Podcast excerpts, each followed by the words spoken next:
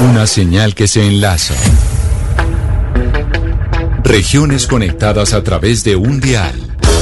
A partir de este momento, Oscar Montes, Ana Cristina Restrepo, Hugo Mario Palomar, Valeria Santos, Gonzalo Lázari, Rodrigo Pombo y Camila Zuluaga analizan y debaten el tema del día. El tema del día. Colombia está al aire.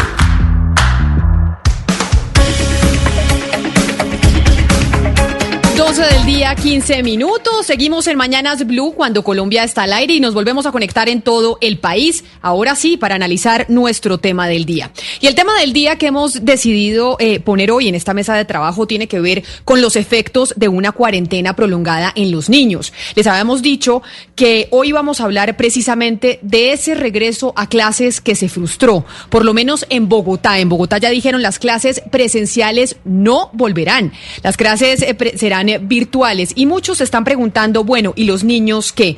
Les recordamos que nos pueden escribir precisamente a través de nuestra línea de WhatsApp en el 301-764-4108, también a través de, Facebook Live, ahí nos mandan sus comentarios y también a través de Twitter. De hecho, muchos eh, oyentes a través de Twitter, cuando anunciamos que este sería nuestro tema, la mayoría padres de familia, pues consideran que es irresponsable que los menores vuelvan a clase. Sin embargo, les dijimos que se había creado un movimiento por parte también de papás en donde se usa a través del hashtag los niños primero, porque en los niños es en los últimos que estamos pensando. Cuáles son los efectos que tiene una cuarentena prolongada para un menor, cuáles son los efectos de que un niño siga teniendo clases en su casa, por qué estamos eh, priorizando a una población adulta y nos olvidamos de los niños, son los últimos en los que pensamos. Vamos a hacer un recuerdo de qué es lo que se ha dicho por parte del gobierno nacional y de los gobiernos locales en torno a las clases presenciales.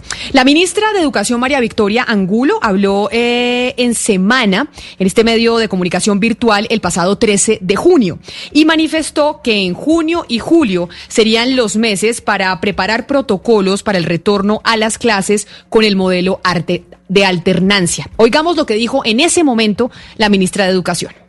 Los meses de junio y julio seguimos con estudio en casa y pusimos de meta el mes de agosto para prepararnos, Diego, lo que no quiere decir que preparar todos los protocolos de bioseguridad sea que los niños tienen que iniciar la primera semana de agosto. ¿Y por qué le hago la claridad? Porque la evolución de la pandemia es muy distinta si usted compara Bogotá o compara municipios de la zona rural de Antioquia y lo que, lo que da la posibilidad, y le cuento detalles, era en estos dos meses poder conseguir los recursos, armar los protocolos y dejar todo el sistema listo para que en el momento indicado, Diego, con una importante escucha de los padres de familia, de los momentos que vive cada ciudad, poder ir haciendo una transición gradual a una presencialidad en lo que hemos denominado alternancia.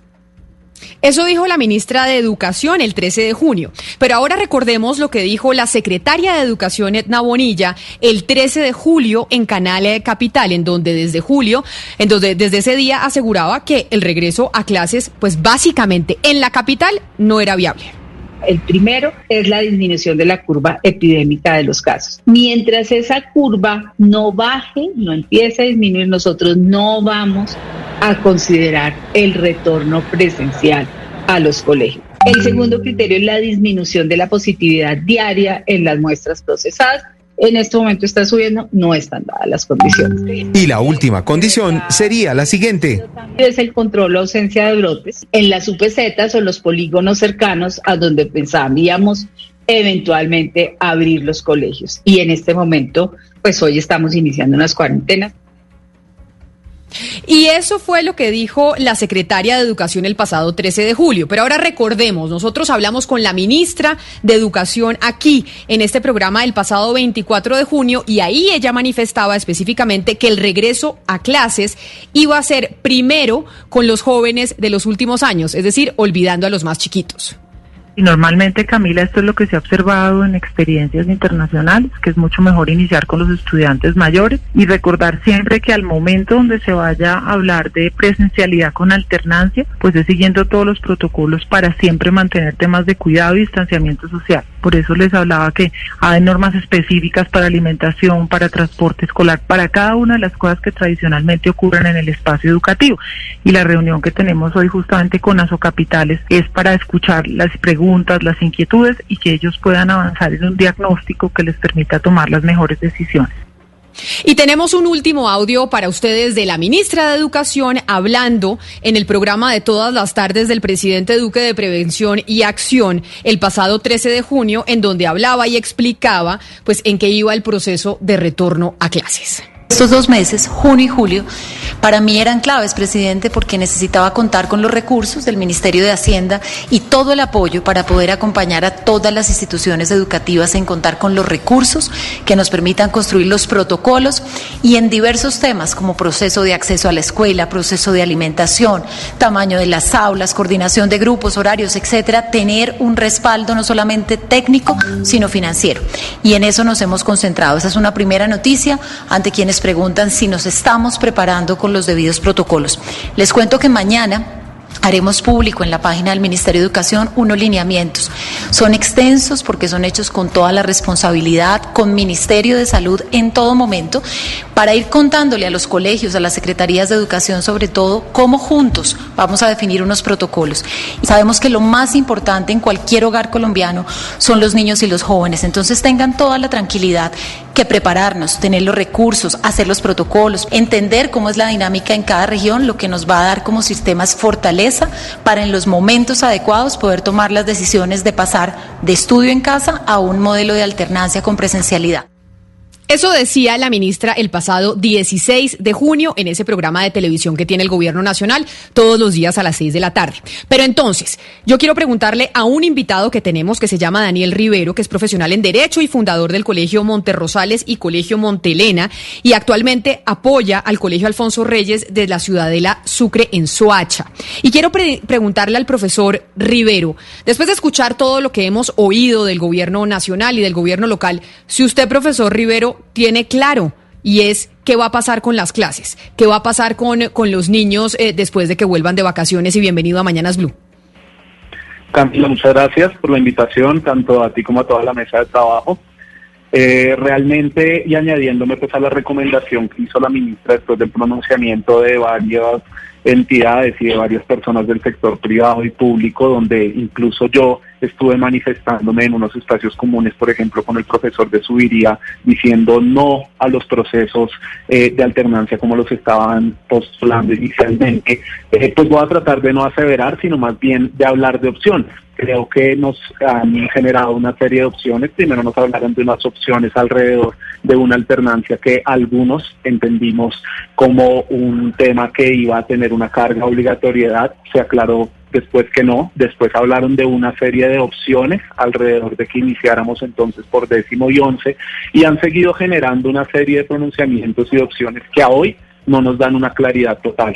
Es decir, profesor Riveros, profesor Riveros, es decir, y yo lo que quiero hacer con este punto es, ustedes desde el sector educativo, desde los colegios, desde los profesores, ¿están igual de confundidos que los papás, que no saben exactamente qué va a pasar con el regreso a clases? Así es, al final la decisión que hemos tomado muchísimas instituciones ha sido llegar a un tema en conjunto con nuestras familias, donde en nuestro caso, que atendemos aproximadamente 2.000 estudiantes, ha sido un no rotundo por parte de las familias al regreso, por parte también de nuestro personal interno y de docentes, pero la confusión a nivel gubernamental, en mi opinión, sigue siendo una, una situación vigente. Cuando planteábamos este tema, uno de los oyentes que nos escribió nos decía, los únicos que quieren que los niños vuelvan a clase son los colegios y es por un tema económico, porque si los niños no vuelven a clase, pues los colegios se quiebran. Pero precisamente sobre eso, quiero preguntarle a Jorge Eslava Cobo, que es médico neuropediatra y director del Instituto Colombiano de Neurociencias en Bogotá. Doctor Eslava, bienvenido a Mañanas Blue, gracias por estar con nosotros. Doña Camila, buenos días. Saludos a usted, a su mesa y a su audiencia, por supuesto. Eh, muchas gracias eh, por la invitación.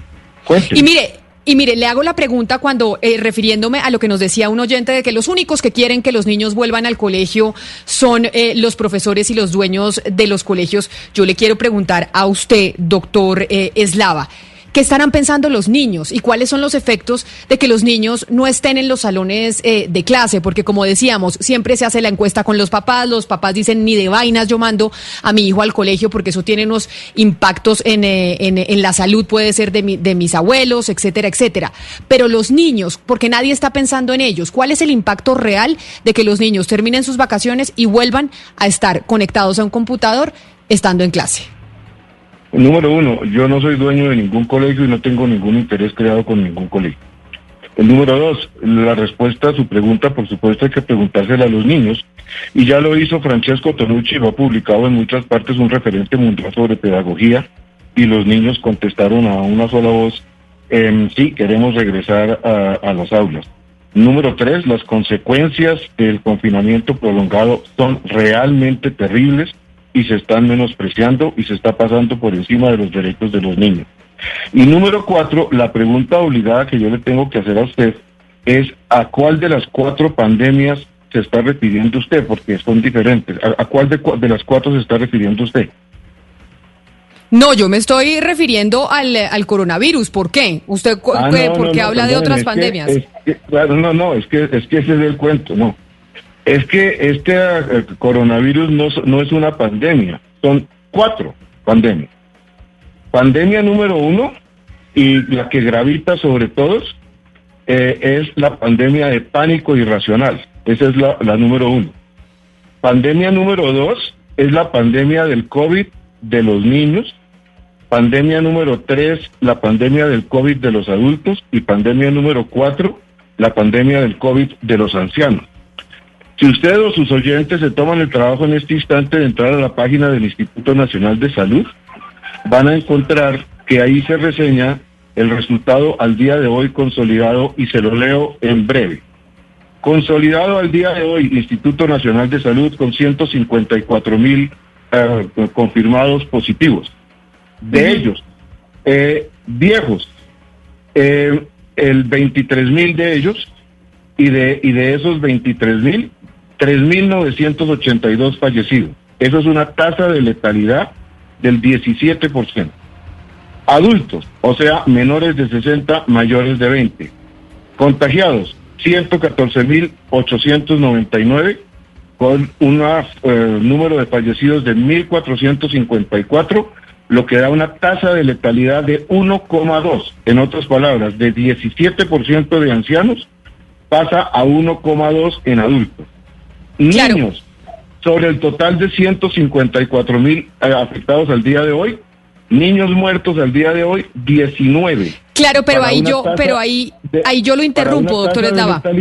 Del 0,1%. Entonces, perdóneme, le interrumpo. El asunto es que el imaginario que se arma por ahí de que los niños se infectan, se enferman y se mueren, trasladándoles a ellos las estadísticas que vienen de los adultos y de los ancianos, es un imaginario que no se puede sostener. Yo lo, lo entiendo, pero ahí déjeme yo, déjeme yo lo interrumpo, yo lo interrumpo ahí porque ahí, por ejemplo, me está escribiendo eh, Zuli, una oyente a través de WhatsApp, y me dice lo siguiente, y yo creo que representa muy bien lo que están sintiendo los papás, y es, mi hijo sí quiere ir a clases, me dice Camila que quiere ir a clases, pero a mí me da miedo porque yo soy enferma de tiroides. Y por ejemplo, Mari Cabrera dice, los niños sí quieren ir a estudiar, pero son los papás los que no quieren por seguridad, porque también los papás tienen miedo de su salud y de, y de la salud eh, de los abuelos. Y esa claro. sería la razón por la cual no están permitiendo o cuando hacen estas encuestas dicen que prefieren que las clases no vuelvan a ser presenciales, no tanto por la salud de los niños chiquitos, sino por la salud de los propios papás. Claro, yo le preguntaba por cuál de las eh, cuatro pandemias, porque eh, con esta eh, con este mo momento que usted está mencionando, se hace referencia a uno de los dos imaginarios que lleva a la gente a decir ni de vainas mando mi niño. ¿Cuáles son los dos imaginarios? Número uno, que los niños se infectan y se mueren, ya le di las cifras y esas son las cifras que se manejan en todo el mundo. Y número dos, que los niños son vectores. Y como dijo alguien al inicio de la pandemia, terminan asesinando al abuelito. Y eso es como lo que está por ahí. Bueno, cada vez salen más estudios y le hago referencia a uno solo que por su tamaño es suficientemente diciente, que es el pronunciamiento de hace tres semanas de la Academia Americana de Pediatría, muy extenso, viendo cuál es la potencia de los niños como vectores. Resultado, La potencia de los niños como vectores es infinitamente menor de lo que se suele pensar. En otras palabras, ese imaginario de niñitos asesinando a su abuelito es en buena medida un imaginario. En buena medida, no totalmente. Pero, pero entonces, profesor Eslava. Los niños sí son vectores, perdóneme, y si la mamá tiene una comorbilidad, evidentemente en ese contexto sí hay que tomar precauciones adicionales y en ese contexto probablemente ese niño no debe regresar a la escuela. Eso sí, no quiero ser... Pero entonces, ah, doctor Eslava, en ningún sentido. Eh, en aras como de guiar esta conversación hoy, entonces basémonos en el punto de que, listo, no es un tema de que se perjudique la salud de los niños, sino que ellos pueden ser posibles vectores cuando tienen un familiar enfermo, y esa es la preocupación de muchas personas. Entonces, entrémonos ahí. Si no vamos a hablar de, esta, de este escenario, ¿Usted cree que es justo y si de pronto falta un debate moral y ético en cuanto se está, digamos, utilizando o perjudicando el futuro y el bienestar mental y la dignidad de estos niños para preservar y cuidar unas generaciones mayores? ¿Alguien ha sentado este debate? ¿Es justo que ellos estén, digamos, sacrificándose por una, unas generaciones mayores? ¿Alguien les ha preguntado a ellos quién toma la decisión por estos niños? Respuesta concreta, no. Nadie les ha preguntado. Y, respuesta concreta, no, no es justo. Pero además es que hay que balancear los dos platillos de esta balanza, porque estas no son respuestas en blanco y negro, ninguna es en blanco y negro, y todas exigen ponderación sensata de los factores involucrados. Entonces, eh, desde el punto de vista de la potencia de los niños como vectores, repito, sí es posible, pero es una potencia menor de lo que se ha de lo que anda por ahí y ciertamente todos nosotros podemos ser vectores eh, potenciales y de hecho muchos son mucho más potentes vectores que los niños. Entonces, ese es un lado del platillo. Pero el otro es el que usted menciona y ese es algo realmente dramático a lo que no se le está prestando atención. Los impactos sobre los niños son tres concretos.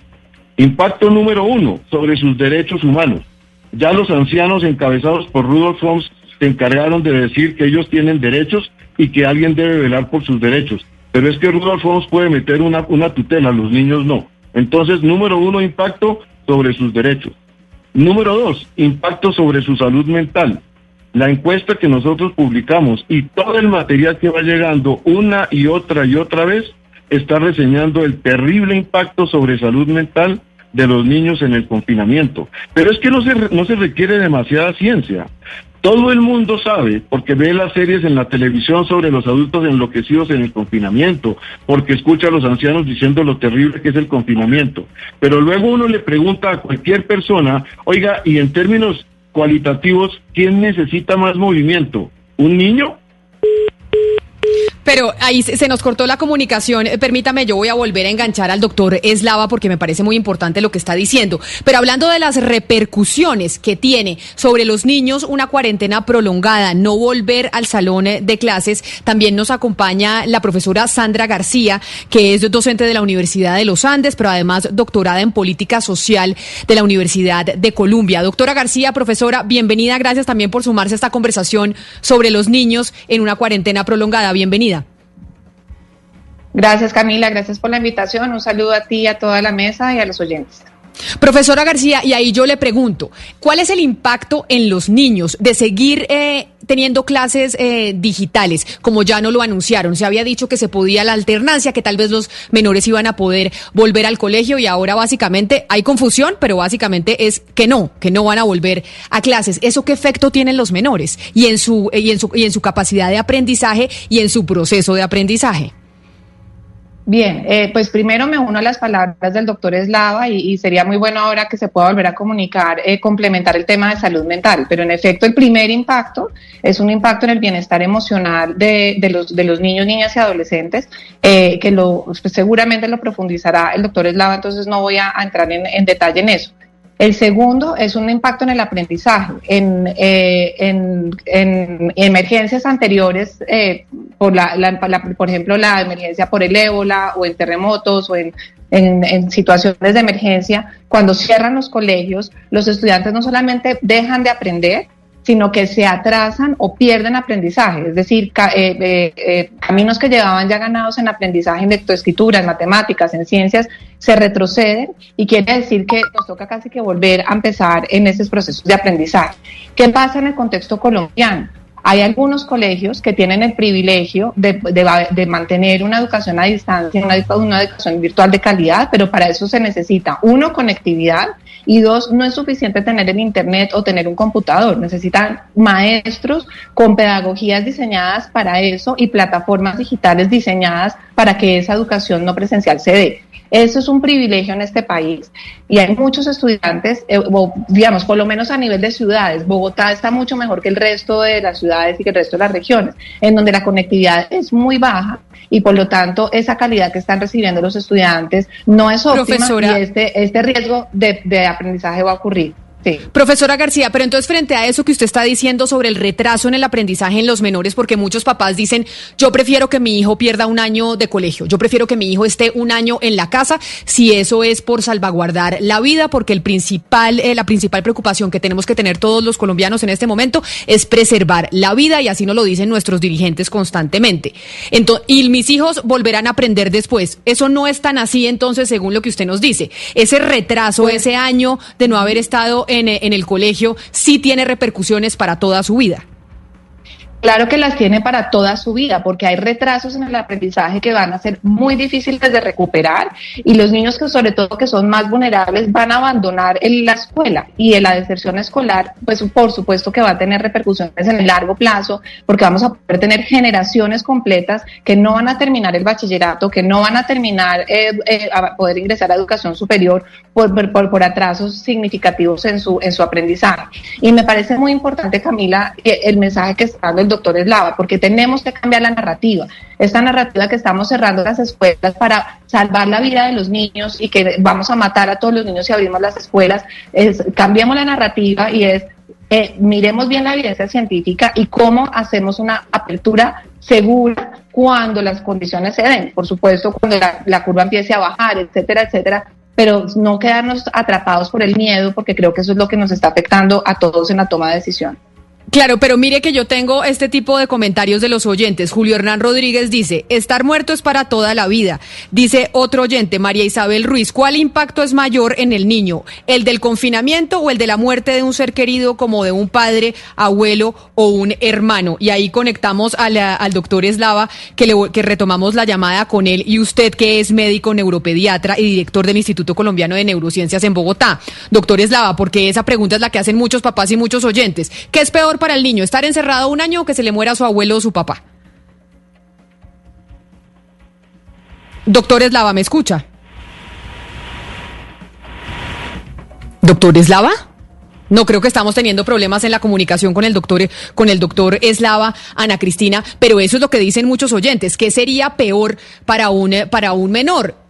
Si aguantamos un año y esperamos a que esto pase o que por cuenta de volver a clases eh, termine fallecido un familiar. Lo que pasa, Camila, es que esa es parte de esa narrativa que dice que si el abuelo se contagia es por culpa del niño, como si el niño fuera el único vector, como si todos no fuéramos vectores. Todos nos convertimos en vectores en el momento que salimos a mercar, en el momento que alguien tiene que salir. Es decir, ¿por qué salir a, trabajar o, cualquier salida que se tenga que hacer un adulto? Pues el adulto también puede ser vector. Uno de los puntos muy interesantes que tocó, que tocó el doctor Eslava en una charla que dio para la red Papás eh, con personajes como Alejandro Gaviria fue decir eso eh, ¿Desde cuándo solamente los niños son vectores? Los, los pusieron pues al, al, mismo nivel del virus, eh, diciendo estos eh, pues son vectores y los vamos a dejar encerrados por ser vectores como si los adultos no contagiáramos. Es otra parte bien interesante de la discusión, Camila, y que por supuesto lo que nos lleva es a pensar si ese confinamiento de los niños en el que él no, ellos no han tenido voz, pues los van a dejar callados ahí sin que ellos puedan siquiera manifestar. Ana Cristina, me preocupa lo que le escucho decir a la doctora Sandra García. Es decir, le entiendo, doctora García, que eh, la educación virtual de calidad es cosa de unos cuantos privilegiados en este país. No todo el mundo tiene acceso a una buena educación a través de canales virtuales. ¿Usted sabe eh, o, existe algún estudio que, que, muestre eh, en cifras qué porcentaje de la población estudiantil tiene acceso a esa calidad de, educación virtual que se, se requiere? Pues, eh, Hugo, sí, en el, en, el, en el país tenemos una inequidad muy grande en ese sentido. Eh, si usted mira los datos de PISA, que eh, es por nivel socioeconómico, eh, si usted mira los hogares de nivel socioeconómico alto, el 100% de los estudiantes tienen conectividad, quiere decir, tienen un computador o un dispositivo y están conectados a Internet. Y si usted lo compara con los estudiantes en hogares de bajos ingresos, es, es del 20%. Entonces, eh, digamos que en el global, mm, eh, más o menos la mitad de los estudiantes no tienen la posibilidad de conectarse y si lo ve por grupos eh, poblacionales, eh, por vulnerabilidad económica o por eh, ruralidad, por ejemplo, pues la falta de conectividad es muy, muy grande. Entonces, por eso, parte de esta emergencia, y yo le sumaría al doctor Eslava, una quinta pandemia, una quinta, pues no sé si pandemia, pero emergencia, es una emergencia educativa, porque entonces estos niños que no tienen conectividad se están quedando por fuera de las oportunidades de aprendizaje. Y lo que va a pasar es que las brechas educativas que estábamos viendo, antes de la pandemia, en donde los niños de padres educados, de padres en hogares con altos ingresos, tenían muchos mejores resultados en las pruebas saber, en, en todas las pruebas, digamos, de, de, de, medición de, aprendizaje, eh, esas brechas se van a, a disparar y ampliar.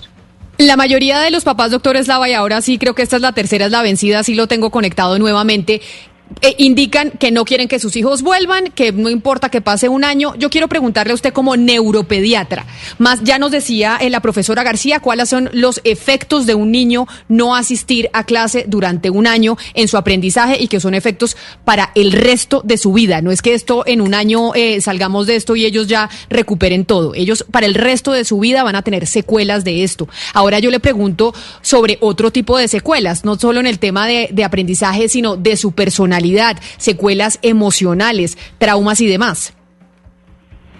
Eh, no, hoy escuché un pedacito, entonces de pronto me, quedo corto en la respuesta, pero de todas maneras sí, sin lugar a dudas.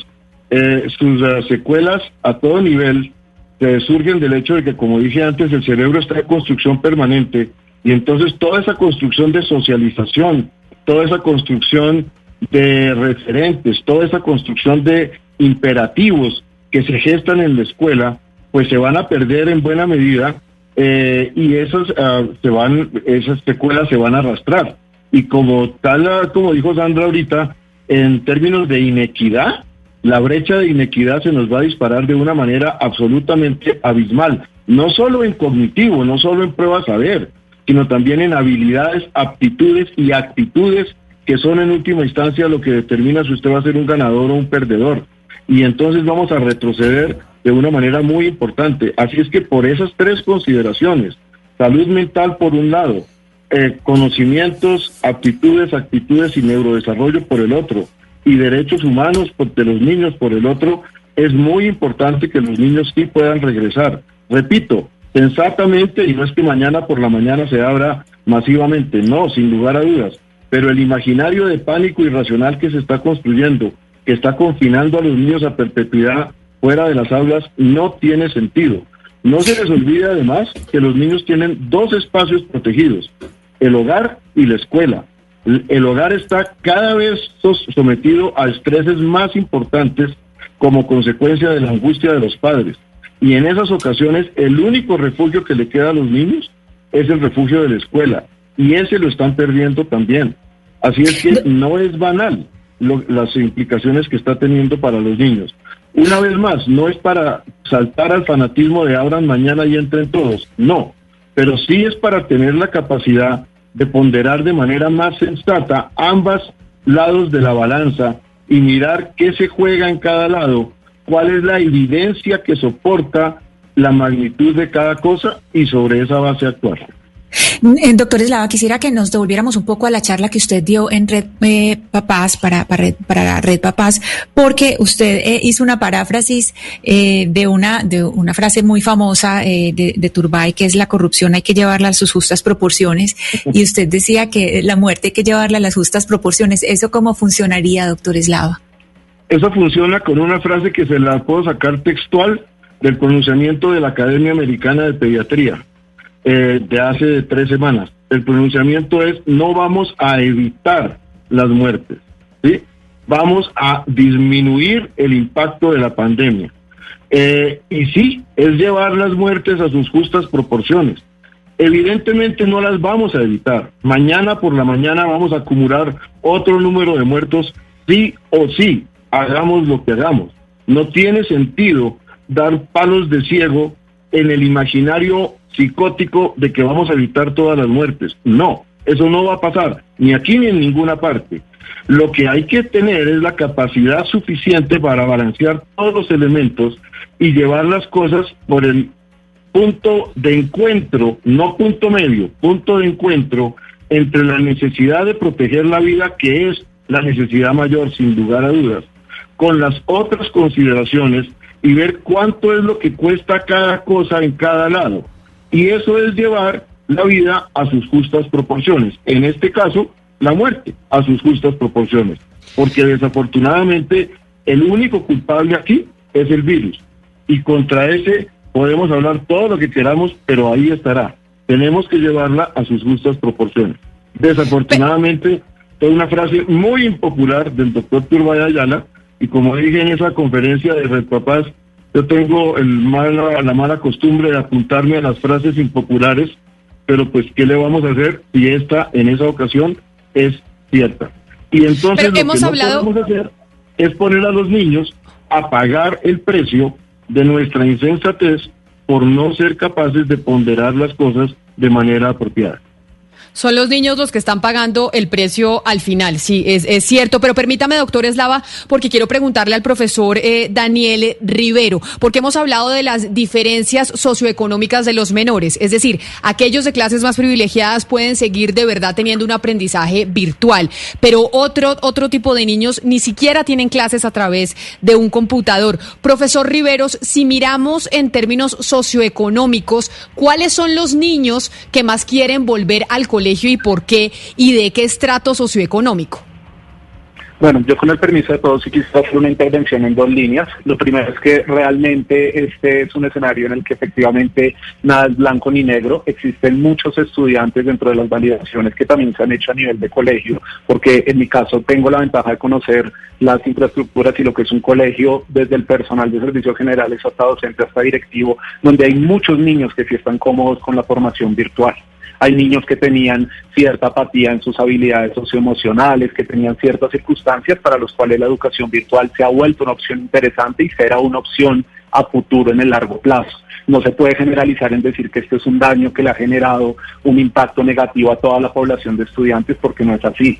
Hay colegios, tanto en el sector oficial como no oficial, que han hecho esfuerzos enormes y que han logrado resultados que han impactado no solo a nivel académico, sino a nivel de su parte emocional a los estudiantes. También quiero hacer una apreciación y es que no es que se pretenda arrastrar. Nosotros podemos llevar a los estudiantes en un proceso en el 2021 mediante las herramientas que tenemos de flexibilización curricular, mediante las herramientas que existen de poder nivelar a los estudiantes a cerrar cualquier brecha que se haya podido generar durante el año. Los colegios no queremos regresar por motivos económicos. Los colegios, muchos estamos de acuerdo con las familias en que todavía no es el momento y hay muchos estudiantes que están viviendo una educación virtual de calidad y un acompañamiento acertado en todos los sectores socioeconómicos esfuerzos gigantes de los docentes respondiendo WhatsApp las 24 horas del día. Entonces sí me parece importante hacer esa aclaración porque es una posición común que muchas veces también comparten los niños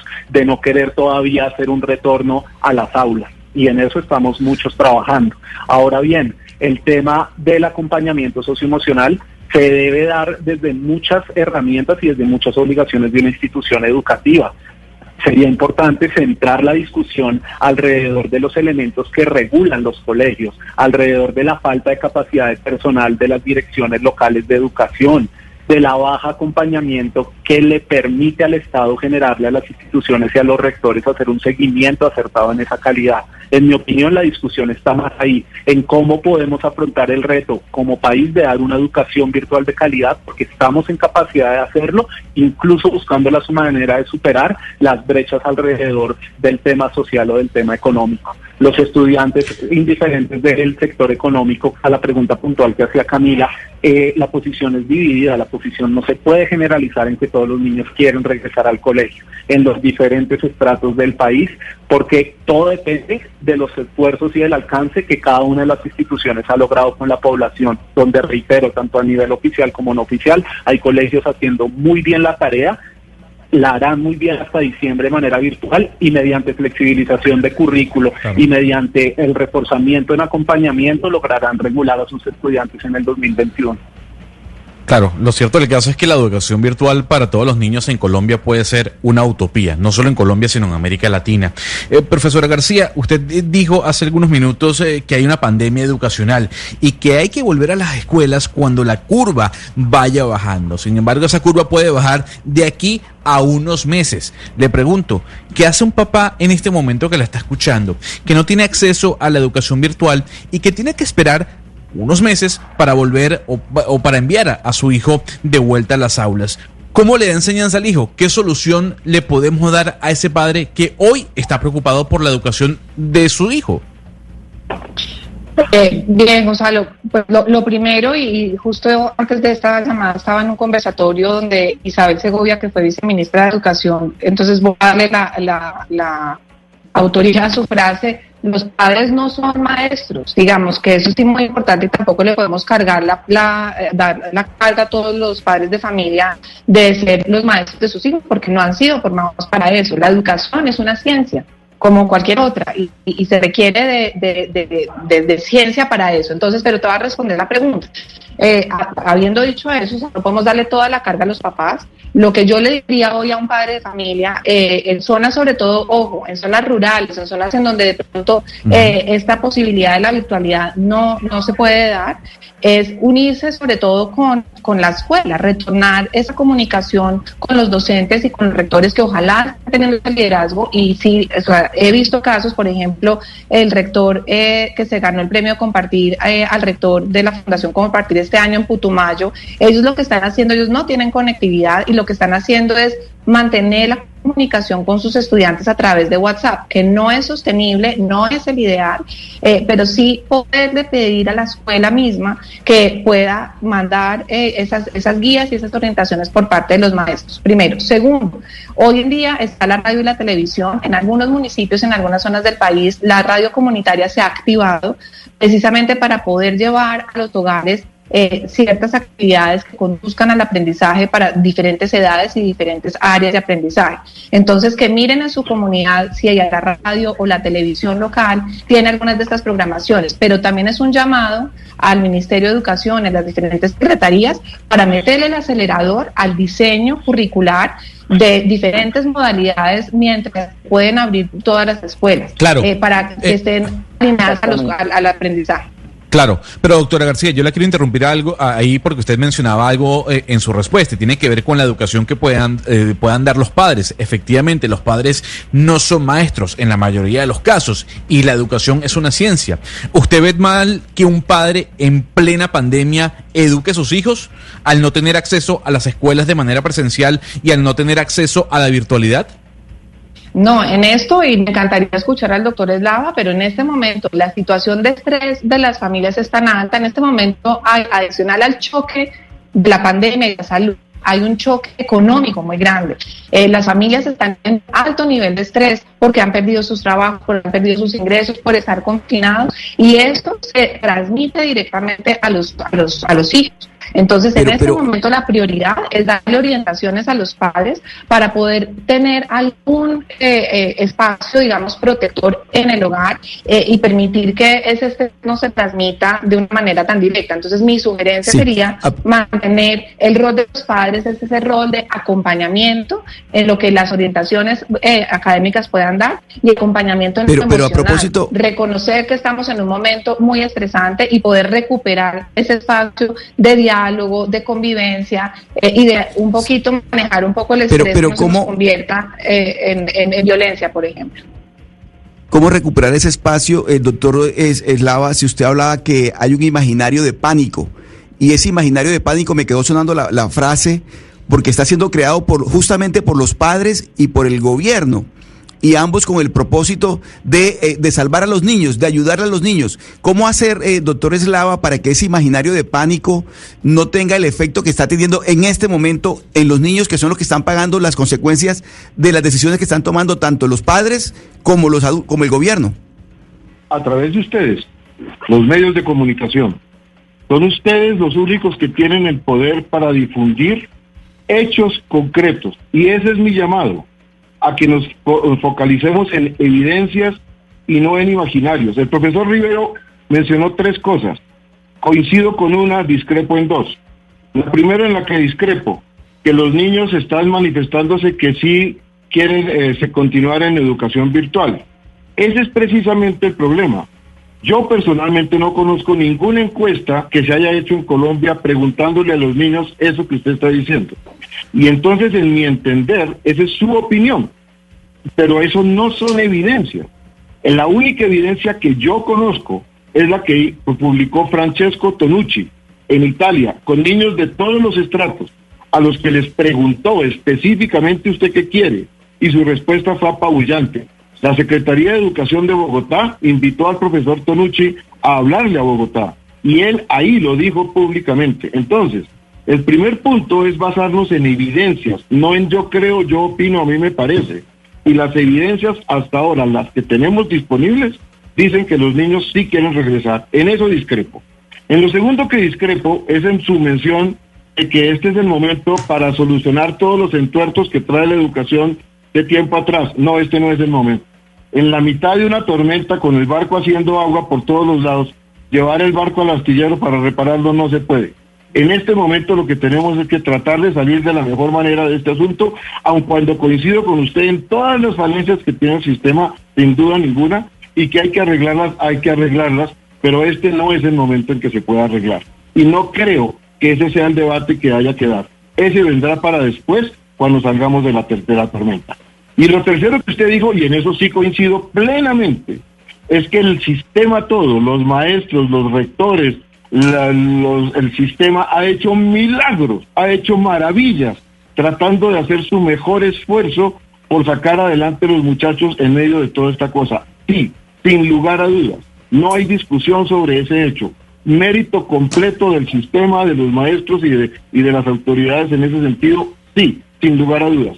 Pero tal como dijo la doctora Sandra, es que usted no puede improvisar a alguien de la noche a la mañana. Usted se monta en un avión y se muere el piloto, y usted no se puede improvisar de piloto.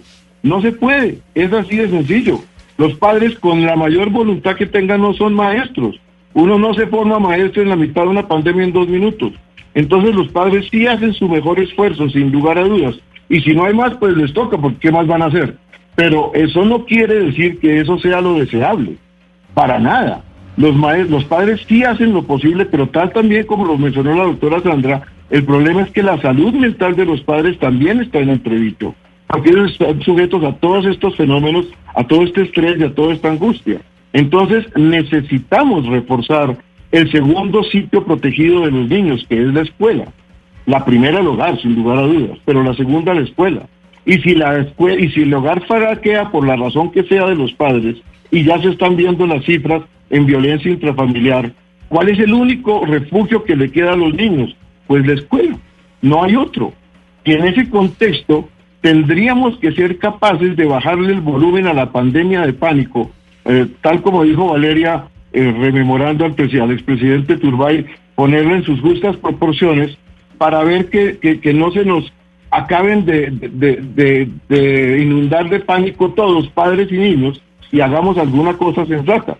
Una vez más, no estoy ya haciendo un llamado al regreso mañana por la mañana de cualquier manera a la escuela, no. Número dos, no ignoro la mortalidad del virus. Yo soy médico, ese es mi oficio, conozco perfectamente el tamaño del enemigo. Ciertamente estamos en ascenso de la pandemia y en este momento, eh, pues obviamente eh, pretender eh, llegar mañana a la escuela masivamente, pues no. Pero lo que sí hay que hacer, y en eso contesto su pregunta, es que los medios ayuden de alguna manera y el imaginario social de alguna manera pueda ir evolucionando hacia poder ponderar de mejor manera las evidencias de lado y lado que nos permitan traer a los niños a la escuela de regreso lo más pronto posible, sobre la base de que, platillo número uno, las consecuencias para los niños son mucho mayores de lo que se está pensando. Y platillo número dos, las razones para, mantenerlas para mantenerlos confinados. Esto es, que se pueden infectar, enfermar y morir. Y que son vectores. Esos dos no tienen el tamaño que se suele creer que tienen. No estoy negando que existen, queda claro. No estoy diciendo que un niño no puede ser vector. Sí, un niño puede ser vector. También lo puede ser la dependiente del supermercado, el policía que lo para en la esquina, el médico que vive en su edificio y viene de trabajo. Todos podemos ser vectores. Pero eso no nos lleva automáticamente a sacrificar a esos fulanos por el hecho de que son vectores. Y los pues niños pues precisamente eso. Precis, se me acaba el tiempo, profesor doctor Eslava, discúlpeme, pero precisamente por eso que usted menciona es que quisimos hacer este programa hoy como nuestro tema del día. Y es, ¿y los niños qué? ¿Qué pasa con los niños en una pandemia prolongada? Hay movimientos eh, de papás que se están gestando, que es los niños primero, porque se nos olvida muchas veces los niños en medio de estas discusiones que estamos teniendo sobre las decisiones que se toman de política pública en torno a qué debe pasar con la sociedad en medio de la pandemia. Como les decía, se me acaba el tiempo, pero le agradezco enormemente a los tres, tanto a la doctora Sandra García, profesora de la Universidad de los Andes y doctorada en política social, a usted, eh, doctor Jorge Eslava, médico neuropediatra y director del Instituto Colombiano de Neurociencias en Bogotá y al profesor Daniel Rivero, quien es el fundador del Colegio Monterrosales y Colegio Monte Elena, también en eh, la localidad de Suacha. A los tres, mil gracias por haberse conectado con nosotros, por haber puesto esta discusión sobre ¿y los niños qué?